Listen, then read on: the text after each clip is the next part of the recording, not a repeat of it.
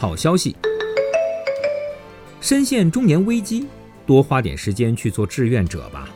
英国南普顿大学的研究小组对五千余个家庭进行长期跟踪调查后发现，在不惑之年后积极从事志愿工作的人，精神健康状况要比不这样做的人好得多，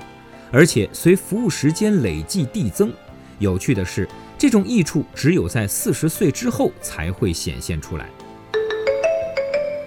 许多烟民担心戒烟会令自己变得孤立，但美国威斯康星大学烟草研究与干预中心用三年时间跟踪调查了六百九十一名烟民的社交生活后发现，戒烟者虽然会减少与其他烟民的接触，但却交到了更多非烟民朋友。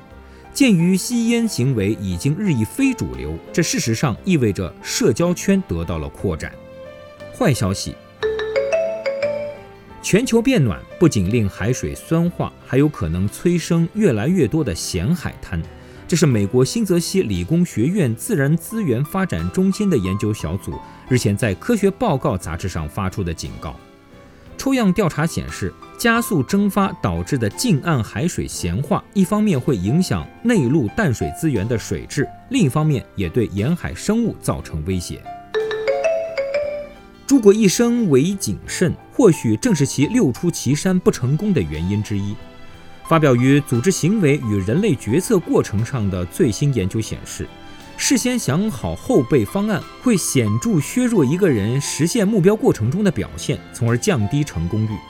研究者指出，深谋远虑有其时间和精力上的代价，过度追求万全反而会事倍功半。无心之类。上班加油干，回家葛优瘫。如果这是你的生活常态，那么要小心了。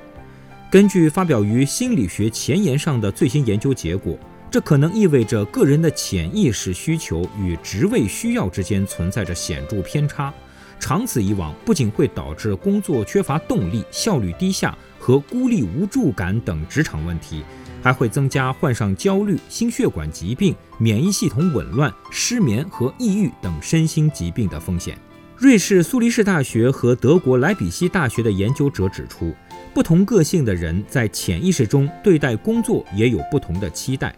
当一个外向的、渴求亲密关系的人不得不从事几乎不同他人打交道的专业工作，或一个低调内向的人不得不为整个大团队负责。即便有其他激励因素存在，潜意识的不匹配也会暗暗消耗工作者的能量。